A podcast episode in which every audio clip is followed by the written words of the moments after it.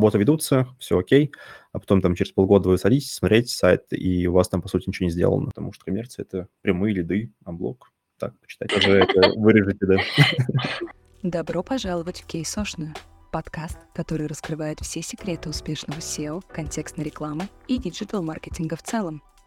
Здесь мы разбираем кейсы и делимся экспертными знаниями, чтобы помочь вам достичь невероятных высот в онлайн-бизнесе. Каждая серия кейсошной — это глубокое погружение в стратегии и тактики, которые действительно работают в мире конкурентного маркетинга. Мы начинаем! Всем привет еще раз. Меня зовут София Коротова. Я маркетолог сервиса анализа конкурентов SEO и контекстной рекламе KeySom. Сегодня у нас в гостях Максим Котенков. Максим, расскажи, пожалуйста, о себе пару слов. Да, всем привет. А, в SEO я 2016 года, с летом. Опыт достаточно большой, работал и in-house, и в агентствах, и э, в агентстве начал работать со стажера, дошел там до руководителя отдела, Сейчас я работаю себя а, со своей командой. А, в основном занимаемся клиентскими сайтами, то есть не делаем какой-то профиль на гейминг или инфосайты. У нас чисто в основном клиентская. Это коммерческие магазины, коммерческие сайты услуг. Очень любим B2B, добиваемся там больших успехов и какие-то интересные большие проекты. Круто, спасибо, что к нам пришел. К тебе было задано очень много вопросов, все достаточно разные. Да, мы начнем с простых, ну, относительно, относительно несложных, про семантику, и дальше пойдем по темам. Будут у нас совершенно разные, и про особенности продвижения а, различных типов сайтов, и про ссылки достаточно много вопросов было, mm-hmm. и об искусственном интеллекте, и вопросов про агентство и клиентов. Так что, думаю, можем начинать. Да, я, в принципе, пробежался кратенько по всем вопросам. Думаю, процентом 80 мы сможем помочь сегодня. Тогда, тогда начнем. Первый вопрос. Сколько можно ввести ключевых слов или символов в настройках страницы для SEO? Да, это очень такой, видимо, очень новичковый вопрос. В настройках страницы для SEO можно ввести очень много а, ключевых запросов, потому что у нас есть множество зон, зон куда мы можем, условно, вносить запросы. Это от title, а description, в некоторых случаях keywords и заканчивая текстовой зоной. То есть э, у нас самое максимальное количество ключей, по которым мы продвигали одну страницу, это было где-то 700. То есть мы их вносим не как раньше в каком-то явном виде, напрямую все вписываем. Мы все слова делим на фрагменты, так называемые леммы, биграммы, триграммы, и вписываем эти уникальные составляющие на страницу. Да, здесь все ясно, в принципе. Сколько я встречаю информации на эту тему, ответов от экспертов на эту тему. Мне кажется, сейчас уже многие сходятся вот в, такой, а, в таком мнении, что нет уже давно того количества, что пишите столько-то, или там группа должна состоять из стольки-то ключей, и столько раз пишите. Но вопросы все равно такие поступают, и продолжаем на них отвечать. Ну, Следующий вопрос. В текущем проекте есть продуктовые и блоговые страницы, на которых пересекается семантика. Угу. В итоге возникает каннибализация запросов. В каком соотношении должны быть ВЧ, СЧ, НЧ запросы с учетом специфики коммерческие, информационные между продуктовыми страницами и блогом? Здесь не так нужно смотреть не по соотношению, вернее, это соотношение можно вывести, если вы знаете примерно уровень траста вашего сайта, насколько у вас сайт хорошо ранжируется по тем или иным запросам. То есть если у вас молодой сайт, а, какой-нибудь там вы только вот начали, у вас там, не знаю, производство, шумоизоляции, а, в шумоизоляции много очень таких смешанных запросов. Как раз, а, допустим, запрос шумоизоляции пола, он и может быть частично информационным и коммерческим. Поэтому если у вас молодой сайт, то делайте приоритет э, в сторону блога, потому что молодым сайтам сложно будет пробиться в топ, где Leroy Merlin, а, другие там крупные агрегаторы, большие производства, которые уже а, имеют огромный траст там, за десятки там, лет работы. А, но если у вас большой, огромный type трафик, и у вас, в принципе, коммерция неплохо ранжируется, то делайте распределение в сторону коммерции, потому что коммерция – это прямые лиды, а блок так почитать. Поговорим об особенностях продвижения разных типов сайтов. В частности, mm-hmm. вопрос про лендинги. Отличается ли SEO продвижение лендинга от продвижения сайта? В каких случаях для лендинга не нужно делать SEO-продвижение? Угу. А, да, SEO отличается. Допустим, те же коммерческие факторы на лендинг мы внедряем внутри одной и той же страницы. Например, а, коммерческий фактор отзывы. На многостраничном сайте они могут быть внедрены как отдельная страница какая-то. На лендинге мы должны их внедрить в тело лендинга, и чтобы поисковые системы тоже это учитывали, видели, что они внедрены.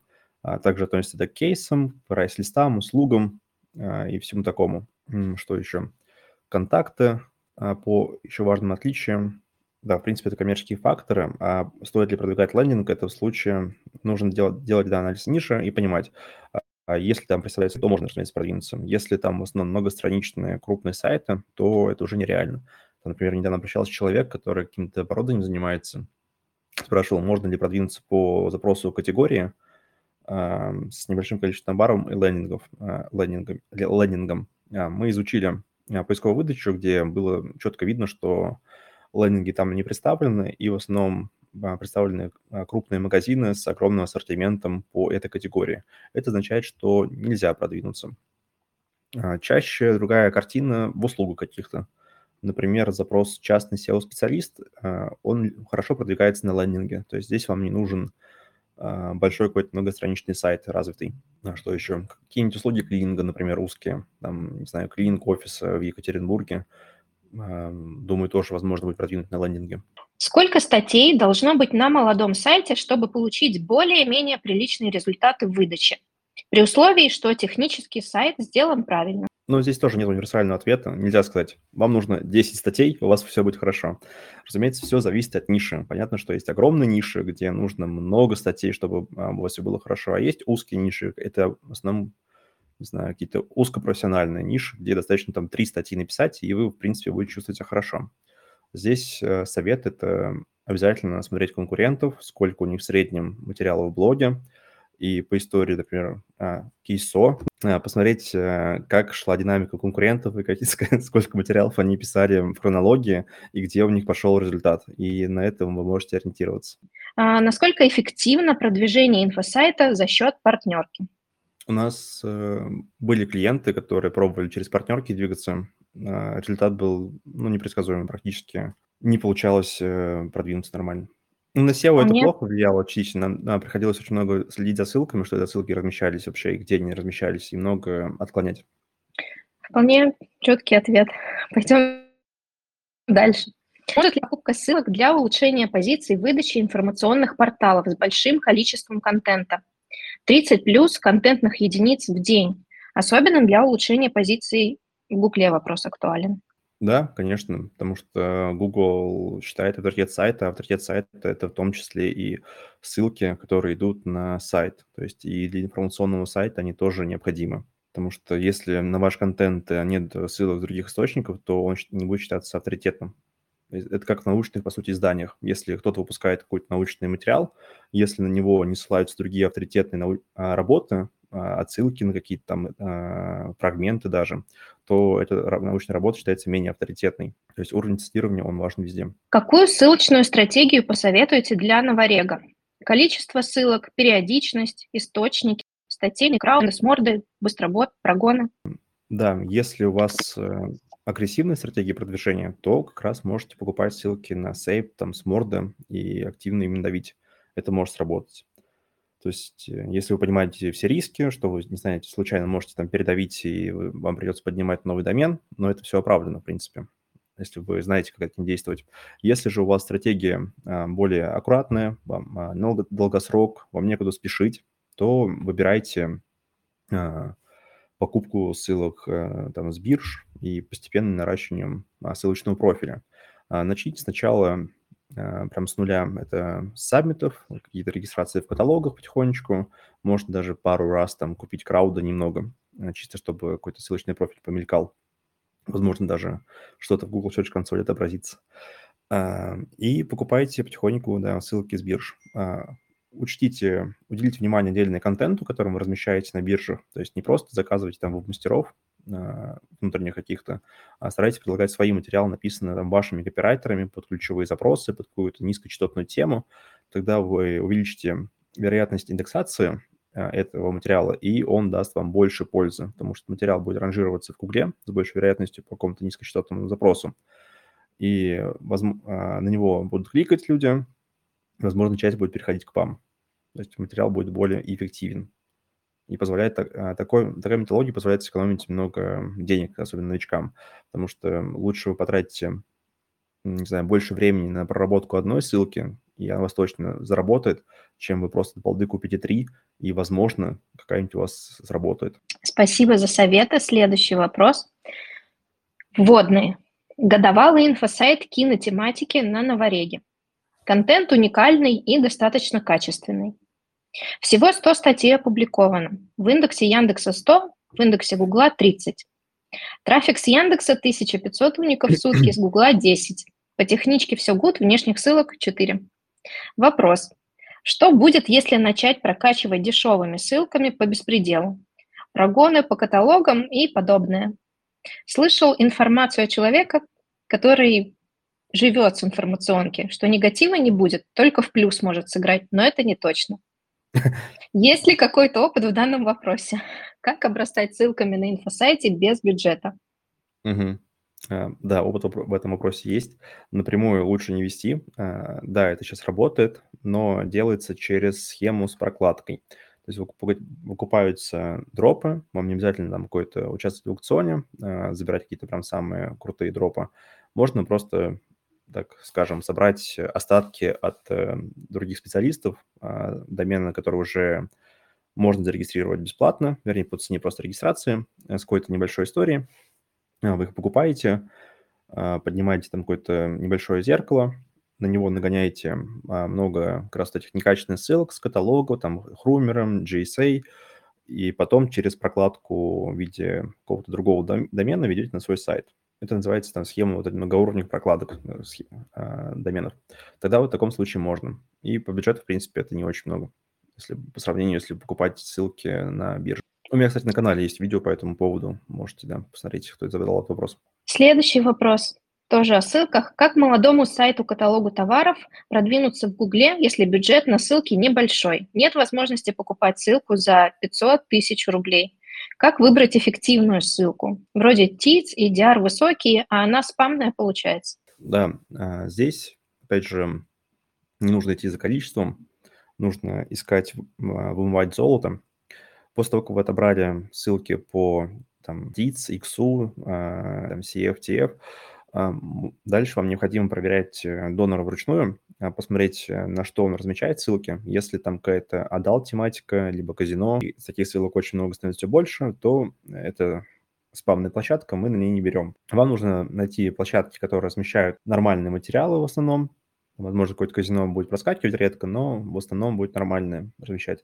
А, в Кейсо посмотреть, э, а, какая у них динамика по трафику, по запросам. Если видите, что динамика хорошая, то площадка развивается. Если вы видите, что динамика площадки постоянно наклонная, то и одно казино, то эта площадка мертвая, и владелец сайта этого просто выдавит из нее последние соки, и она скоро умрет. Даже если вы там купите ссылку на ней а, недорого, то она постепенно скатится просто в ноль по эффективности. А также на что стоит обратить внимание, это где размещаются ссылки. Если это какой-то а, раздел, там партнерские материалы, и он там спрятан где-то в глубине сайта, там ссылки никак не участвуют в общей перелинковке, то этот раздел спамный, и он, скорее всего, не принесет никакого эффекта. То есть вам нужно поискать разделы, э, которые, вернее, мастеров, которые размещают партнерские материалы в общий раздел сайта и которые участвуют в общей перелинковке. Тогда, в принципе, можно купить недорогую ссылку, которая будет эффективной. При выходе на рынок Европы используем Google и местные языки. Какие вы бы дали рекомендации по SEO-продвижения на локальных рынках Европы? Где покупать ссылки, релевантные для Европы? Да, здесь я тоже не эксперт, не смогу подсказать. Мы в основном на, да, начинаем работать на Европу, но в меньшей степени с локальными сайтами. Мы пока берем только онлайн и набиваем руку и опыт на них. Следующий вопрос. Не очень поняла детали. Может быть, ты поймешь. Здравствуй. Можно покупать ссылки на англоязычных сайтах? Может быть, имеется в виду для русскоязычных проектов на англоязычных сайтах или... Возможно. Но здесь такой универсальный совет – брать ссылки с э, общей языковой группы. То есть посмотреть там группу языков, куда относится русский язык, например, если мы говорим про русский, и с них брать. Если там тюркские языки, то можно также брать с, с общих, которые уже, в принципе, как есть какая-то общая черта. Здесь все ясно. Перейдем к следующей группе вопросов о структуре сайтов и региональном продвижении. Mm-hmm. Есть две бизнес-модели одной студии дизайна и интерьеров премиум дизайн квартир и домов B2C и дизайн общественных пространств для B2B. Что делать? Что лучше продвигать? Один сайт с несколькими разделами и сделать, и продвигать несколько сайтов разными стратегиями. Так, вопрос, в принципе, понятен. Здесь можно, да, и так, и так, в принципе, сделать, но для начала нужно изучить выдачу. В принципе, в дизайне можно совместить некоторые B2B разделы с B2C, но, возможно, общественное пространство, скорее всего, будет что-то другое совершенно, это больше какой-то, возможно, дизайну. А, то есть необходимо предварительно изучить поисковую выдачу, если вообще прецеденты, а, кто-то смог продвинуть B2C раздел и этот, а, коммерч... эти пространства общественные вместе. Если нет, то я бы не рисковал, если бюджет ограничен. Понятно, если бюджет огромен, то можно попробовать поэкспериментировать, чтобы не делать несколько сайтов. Так, это один подход. А, второй а, из плюсов продвижения разных сайтов – это возможность сделать две совершенно разные главные под разные сегменты аудитории, что не очень, очень важно. А, разные разделы отзывов, разные социальные доказательства для разных разделов, разные кейсы. То есть аудитории не будут путаться. То есть если там B2B человек зайдет в раздел зайдет на ваш сайт, он получит всю информацию из этих разделов полезную себе. Ему не нужно будет ее отфильтровывать. Также а, обычный человек, ему не, не будет лезть нигде лишняя информация, что скажется очень хорошо на конверсии. А подходы, то, что это два разных сайта, которые необходимо отдельно продвигать по SEO, отдельно на них покупать ссылки. Необходимо продвинуть сайт в нескольких регионах. Что делать? Под домен или раздел на сайте? О, блин, это прям очень большой вопрос. Эм, можно, если вы агрегатор крупный, возможно, смотрите нас, эм, то вам можно, в принципе, ничего не делать. Вы можете продвигаться а, одной страницей. Например, Озон, они делают никаких поддоменов, подпапок, у них все прямо на одной странице. У них нет вхождения геотопонима, ни в title, ни на страницах. А, а, так можно сделать, если у вас огромный TPN трафик. То есть это брендовый трафик, прямой, прямые визиты качественные, поддомены. Поддомены в Гугле практически не работают. Они могут заработать, если, опять же, у вас огромный брендовый трафик, и вас все знают, это, например, Лера Мерлен какой-нибудь, Zoom, ну, это, да, это агрегатор, это разные вещи. Опять же, вот здесь идет разветвление. Вы агрегатор, или там магазин, то есть, ну, в Гугле в большинстве случаев а, плохо работают а, под доменом. Для Яндекса можно сделать поддомены, если вы, у вас особо не различается предложение от регионов. А, но если у вас предложение очень а, делаем под домены, если у вас контент э, не сильно отличается между регионами. То есть как у вас там были, допустим, те же ноутбуки, а, они у вас везде абсолютно одинаковые. Но если у вас э, какой-нибудь агрегатор услуг, и у вас абсолютно различаются страницы, то есть, допустим, запрос салона красоты Москва и запрос салона красоты Нижний Новгород, они будут абсолютно разные, потому что там представлены разные точки. А, локальные. А, в таком случае можно а, продвигаться с подпапками и в Гугле. То есть это в Гугле будет тоже хорошо работать. И в Яндексе тоже, в принципе, будет хорошо работать. В общем, если вы можете да, разделить контент, часто, часто это в агрегаторах, либо в каких-то отдельных услугах, либо в какой-то онлайн, возможно, штуках, то можно продвигаться папками в Гугле. Если у вас контент практически идентичен между разными регионами, то это только под, только Яндекс и, скорее всего, под доменом, чтобы как-то не мешать основному сайту, потому что если у вас контент будет схож, то они будут часто склеиваться, и вы с большой вероятностью навредите.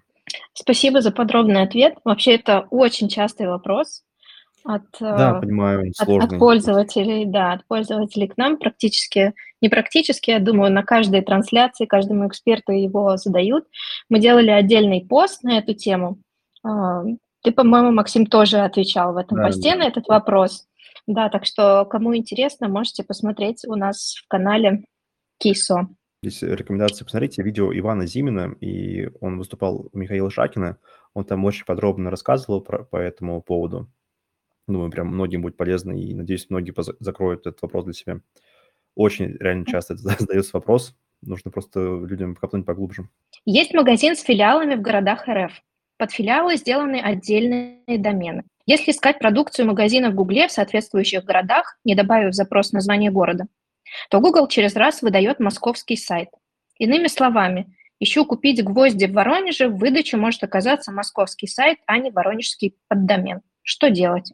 Так, вот как раз это проблема нелюбви Гугла к э, поддоменам. И плохой, плохой, плохой геопривязки в России, потому что для него Россия запутанная. Ну, не особо не уделяет много внимания геопривязке в России, и по большей части это один огромный регион. Смотреть исторически, как э, с момента создания этих подобинов, как это отразилось на трафике в Гугле, э, стало ли он больше. Если нет, и он стал уменьшаться, то подумать насчет закрытия этих поддоменов. Опять же, к предыдущему вопросу отнесемся. Если у вас вы можете разделить сильно контент и сделать там уникальные а, страницы, то есть э, товаров какую-то сделать уникальную для городов, сделать какие-то региональные цены, а у вас есть там точки, то можно перенести это на, подда... а, на папки и проработать это в папках под Google. То есть возможно распределить даже гибридную структуру. А, поддомены оставить для Яндекса, а папки сделать под Google. А, иногда закрываем а, поддоменным, когда сайты к нам приходят, и мы смотрим историю.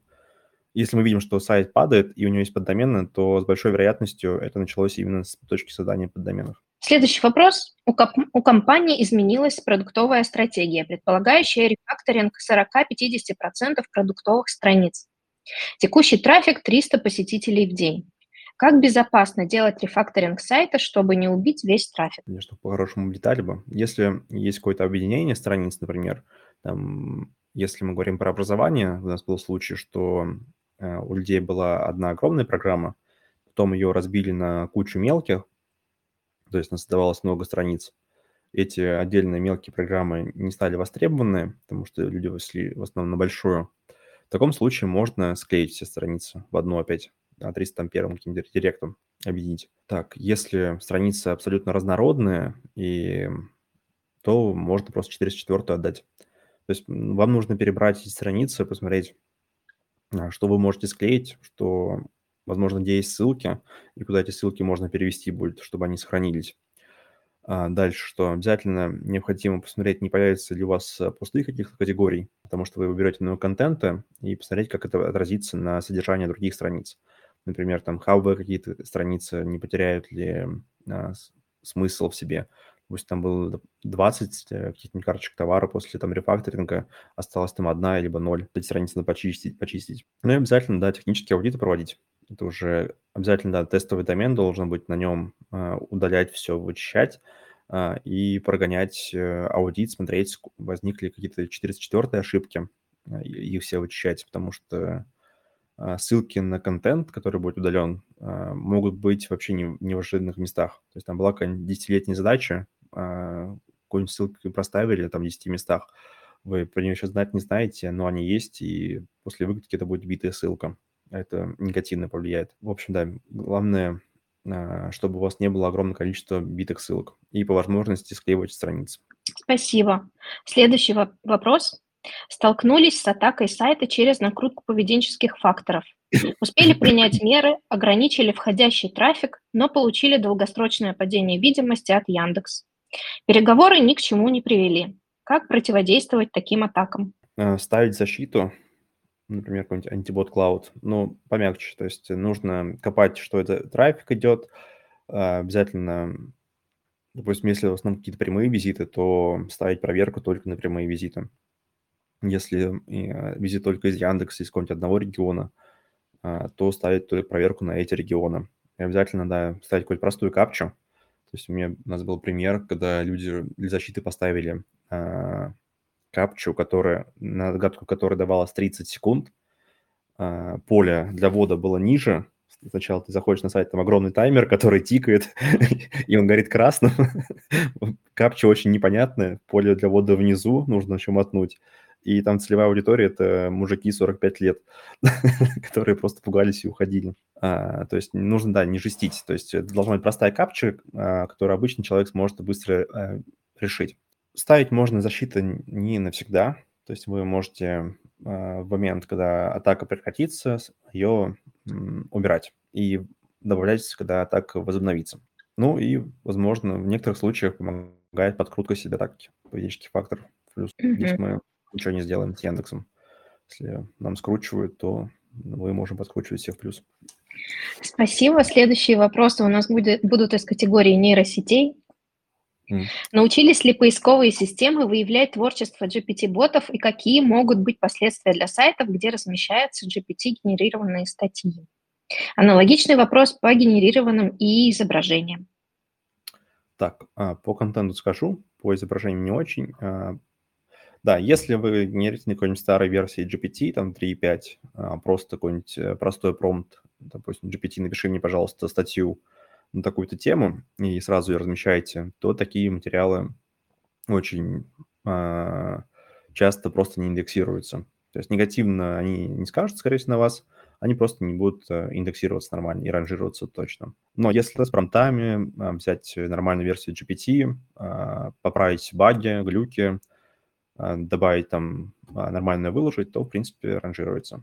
То есть у нас есть кейсы а, продвижения сайтов на и-контенте. Но мы обязательно сажаем редакторы, которые вычитывают все это. Потому что, да, мы клиентскими сайтами занимаемся, то есть мы, у нас нет цели просто создать там тонну контента для какого-нибудь дорвея. Как поисковые системы ранжируют сайт, сайт, статьи на котором написаны с помощью нейросети, но сделан небольшой рерайт человеком? Или если человек написал статью, но сделал рерайт с помощью искусственного интеллекта. Ну да, в принципе, я затронул это в том вопросе. Хорошо, да. с этим можно жить и работать. Как оптимизировать сайт, статьи под поисковые системы с искусственным интеллектом? Ну, я так поняла вопрос, как оптимизировать, э, можно сказать, инфосайт, статейник, э, на котором статьи написаны с помощью искусственного интеллекта. Ну, то есть есть ли какие-то особенности оптимизации у таких статей, у такого сайта, или все, все то же самое? По крайней мере, я так поняла этот вопрос. Первое – это не размещать просто голый текст, который университет написала. Э, если вы там в этом особо не разбираетесь, да, сначала лучше начните с э, половины там замещения труда на «и». То есть, допустим, готовьте какой-то хороший промпт, а, где вы будете перечислять структуру, о чем нужно написать в статье, какие-то ключи, которые нужно писать, там, тематические слова, которые нужно тронуть. А, после чего, да, прогоняете, делаете помощью и генерацию, после чего правите ее глюки, нормально размещаете, оформляете и смотрите за результатом. Только после этого можно постепенно будет уходить к полной автоматизации. А вот э, по твоему мнению, таких статей, а, допустим, если их редактирует человек, ну или будет редактировать человек, а, нужно ли указывать там, авторство или а, кем отредактирована и проверена статья, ну, в общем, чтобы хоть как-то создать видимость экспертности данной статьи. Ну, если статья, в принципе, хорошая, и автору не стыдно подписаться ее своим именем под ней, то можно. Угу. Хотя бы даже редактуру поставить, что там редактировал такой-то, такой-то. Ну, какие-то сложных ниш, или это тематика, а, где ты можешь затронуть там жизнь, здоровье и, день, и денежное состояние человека. Как оптимизировать сайт под голосовой поиск, в частности, под Алису? Ну, быть в топе. Здесь, э, да, в этом вопросе я не эксперт, здесь только могу поверхностно рассказать э, потому что в общем чертах я понимаю, как это сделать, но кейсов мы особо не собирали, у нас не было особо таких задач.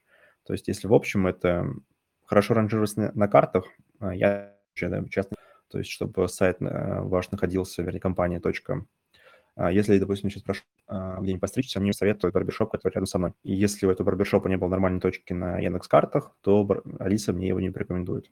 Поэтому, да, размещайтесь на Яндекс.Картах, получайте там отзывы, и Алиса вас будет рекомендовать коммерчески. Mm-hmm. Если это про коммерцию. Да. А, ну, в инфо это качество оптимизации, а, это крупные абзацы а, ответа, если, то есть если человек там спрашивает, что такое дизайн аптеки, у вас должен быть прям четкий дизайн, четкий абзац. Дизайн аптеки – это такой-то, такой-то, такой-то. В общем, это похоже под оптимизацию, под быстрые ответы. Следующий вопрос. Как узнать актуальную долю поисковиков и браузеров в телефонах и ПК россиян? Может, через Яндекс вообще уже не ищут товары? Да, ищут. Если посмотреть какую-нибудь статистику по Яндекс товарам, сколько людей переходит, то это огромный трафик. Даже э, почему Яндекс вообще дал этот э, блок всем? Э, ну, здесь много новичков, много владельцев бизнесов, которые не следят, наверное, за SEO миром. Какой-то момент времени у Яндекса был блок маркета, где он вводил только товары. А в итоге ФАС а, заставил сделать этот блок общедоступным для всех магазинов. А, так появились Яндекс товары. И этот э, блок дает огромное количество трафика по товарной семантике. И в целом коммерческого трафика в Яндексе достаточно много. Как смотреть, чем пользуются россияне? Каждый год, в принципе, вот много разных площадок. Допустим, на индексе есть материал. Не рекомендую читать исследования Яндекса, потому что все данные, скорее всего, будут подкручены в сторону Яндекса, и они там вперед планеты всей. Лучше какие-то независимые исследования почитайте. Если кратко, то в, в общем плане Яндекс чуть выше Гугла. Если мы говорим про мобильный поиск, то выше Google, потому что все телефоны, которыми пользуются россияне, они по умолчанию идут с Гуглом. То есть это и на андроидах, и на iOS э, стоит Google. И многим по привычке они уже не переключают его и пользуются чисто им. То есть, э, чтобы определить, где ваша аудитория, да, собирайте семантику, смотрите на реальные данные в первую очередь, где больше там показов, кликов. Хорошо. А, следующий блок вопросов об агентстве и клиентах. Достаточно большой. Mm-hmm. Много давайте. вопросов было к тебе на эту тему. Да, угу. давай поговорим об этом. Какой самый большой и самый маленький бюджет на SEO в вашей карьере? О, самый маленький, наверное, такой минусовой, когда я, наверное, помог, решил помочь э, приятелям сделать сайт. Я работал еще в веб-студии. Я помог, э, они просили разработать парсер э, для наполнения сайта контентом. Мы там с проектным менеджером поговорили, он сказал, что может помочь за небольшие деньги – там, условно, до 15 сможет его там написать. В итоге у них что-то не получилось, все пошло не так, много ручного труда. И я стал чувствовать себя достаточно виноватым и помогал там буквально там, за какую-то копейку, там, за 5 тысяч рублей в месяц. Так, а самый большой, суммарный, наверное, э, если мы не говорим там про ссылки, 1200. То есть, ну, это большие сайты, где прям огромный пласт работы, и, и одному, в принципе, сложновато тянуть. Это где полный цикл идет э, от написания контента, семантики там огромные. А, то есть нужен как минимум человек, который отвечать за контент, за работу с копирайтерами, потому что вот весь цикл а, правки контента самому на себя брать, это прям очень рутинно. Лучше там потратить эти время там, на какие-то SEO-анализы важные и аудиты. Так, а дальше какой вопрос еще был? Следующий вопрос. Как вы относитесь к ситуации, когда SEO-специалист или агентство не дает гарантии на результат? Да, нормально. Гарантии – это очень такие странные вещи в SEO. А, некоторые агентства и дают, но здесь очень важно читать э, договор, что это за гарантия. Многие обещают, э, что будет там топ-10 по каким-то запросам, а, и у вас там обязательно пойдет трафик. Но на практике это оказывает, что это а, трафик на информационные статьи и нигде это в договоре не было говорено, то есть был KPI на трафик, трафик гарантии выполнены, до свидания. Поэтому, в принципе, нормально. Либо кто дает железно-бетонные гарантии, часто это накрутка поведенческих факторов, что есть там обещают, эм, вот вы дадите мне там 20 запросов, по которым вы хотите быть в топе, а, заплатить денег, там через две недели будем в топе, то и не говорить с какими методами, то это, скорее всего, накрутка поведенческих факторов, потому что нету а, все таких механизмов, которые позволяют э, без какой-то очень глубокой проработки сайта очень быстро вывести его в топ. А, здесь нужно следить, а, наверное, с другими вещами, то, насколько исполнитель выполняет качественно услуги, которые прописаны были в договоре, объем работ, там, их целесообразность, не топчется ли он на месте, и да, ставить KPI, то есть на какие-то промежутки времени, э, и не платить, там, не знаю, три за год, и ожидать в конце года твой результат. Лучше разбить эм, год на, допустим, на кварталы и ставить цель на каждый квартал. То есть если цель на квартал достигнута, то продолжать сотрудничество. Если не достигнута, то уже просто его разрывать. То есть, ну, mm-hmm. мы даем, да, мы работаем, да, по целям на квартал в основном, ставим какие-то KPI на них, если достигаем, то продолжаем. Если не достигаем, а, я беру время на доработки, то есть за свой счет в основном. Если есть какие-то косяки явные с нашей стороны, то да, мы всегда возвращаем деньги. Это, в принципе, в договоре тоже прописано. Что клиент вправе требовать от SEO-специалиста? Достижение KPI, который э, специалист сам же и подтвердил и желательно иногда прописать в договоре, и качественное выполнение работ, которые он прописал. Еще отчеты. Прям, если вы клиент, то обязательно просите нормально так, чтобы каждый, там, не знаю, вам просто говорили, что работы ведутся, все окей, а потом там через полгода вы садитесь, смотреть сайт, и у вас там, по сути, ничего не сделано. У нас вот сейчас недавно был случай, пришла девушка, которая полгода а, продвигали и сделали а, три посадочные страницы, очень кривые, а, написали 10 а, материалов с помощью GPT, и отчет — это табличка просто съема позиций. То есть а, клиентам э, все это а, случилось из-за того, что А, малый контроль с подрядчиками. Избыточное доверие к подрядчику, с которым еще особо не сработались, малый за ним контроль, нет постоянных, постоянных отчетов. В итоге это вылилось в том, что просто ничего особо не делалось. Ну, то есть нужно требовать, какие конкретно работы были сделаны. Да, то есть э, желательно обоснов... требовать обоснования плана, то есть хотя бы раз в месяц созваниваться, mm-hmm. чтобы был план на месяц и обоснование этих работ. То есть mm-hmm. почему эти работы важны и в текущий этап. То есть почему а, не можем там их сделать потом. Например, какие-то там вообще неважные SEO штуки, которые просто сейчас время займут, и лучше заняться там чем-то полезным. То есть просить обосновать хотя бы работы для себя mm-hmm. и простым языком. Mm-hmm. Здесь ясно, спасибо. Какой, на ваш взгляд, процент недобросовестных SEO-исполнителей на RU-сегменте? Как вы располагаете заказчиков, кроме личного бренда? Немного раскрою вопрос. Часто приходят клиенты, которые боятся доверять благодаря своему опыту и хотят получить гарантии, сроки, коих предоставить точных в SEO невозможно. К примеру, из крайних клиентов. Потратил полтора миллиона на SEO, не достиг ничего. Предыдущие мастера, среди которых были и агентства, сделали только худую структуру, собрали крошки ключей и как-то сформировали сайт без какой-либо логики залили сайт ссылками. Качество контента низкое, интент не, не покрыт практически ни на одной странице. Сниппеты ужасные, от чего и CTR отсутствует. Google вообще не ранжирует. Покрутил страницы, увидел, что отклика на них нет. И ваут их, что неудивительно. Отчеты, которые предоставляли, просто смешные. Проще говоря, с сайтом не работали, а лишь болтали.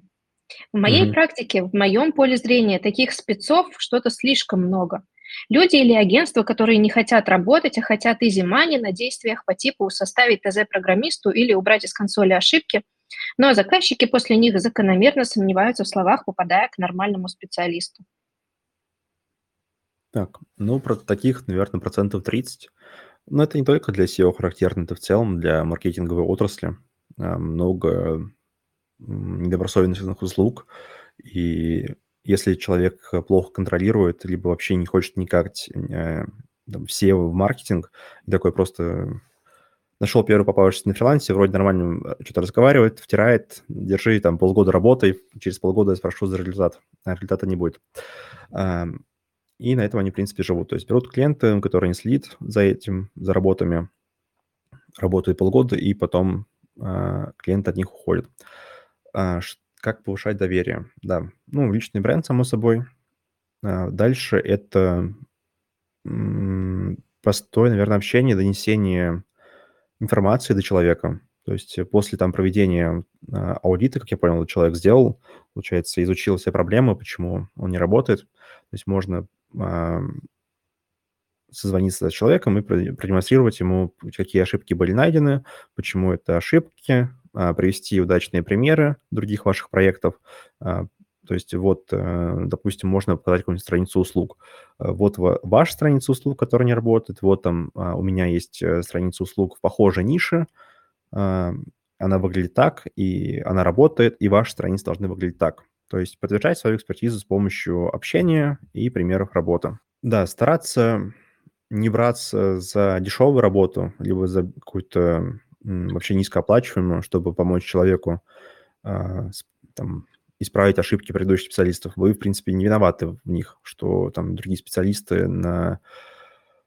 наделали дел на проекте, и вам теперь их исправлять. У нас нет круговой там повинности у SEOшников. А, можете предложить работу по KPI, то есть у вас будет какая-то фиксированная часть оплата, и остальное после достижения результата. Опять же, поставить там результат, например, а, на а, исчисляем количество времени, там полгода, квартал, прописать, какие результаты вы ожидаете и что, какие денежные средства вы получите за этот результат. То есть, когда будет платить вам фиксу, он, вы, в принципе, поймете, что с ним можно работать, если он платит срок, платит э, полностью, и вы будьте уверены, что и вам KPI тоже платит. То есть вы не отработаете бесплатно. Спасибо. Следующий вопрос. Как вы сами оцениваете эффективность SEO? или как клиенты оценивают. Кроме увеличения видимости, позиций, коммерческого трафика, показаний колл-трекинга, выполнения целей. Может, есть что-нибудь еще? А, да, хорошо оцениваю. Собственно, поэтому, поэтому еще этим и занимаюсь. А, клиенты тоже хорошо оценивают, поэтому, собственно, ко мне идут и работают со мной. А, да, можно смотреть, что количество явок и продаж, объем выручки, а, средний чек. То есть часто SEO средний чек эм, повыше, может быть, чем из директом. То есть, например, вот сегодня у себя на канале публиковал кейс, где средний чек там в три раза выше из SEO, чем из директа. И, вы, и выручка в два раза больше, в 20 раз больше. То есть а, вливание в директ а, общее и в SEO одинаковое.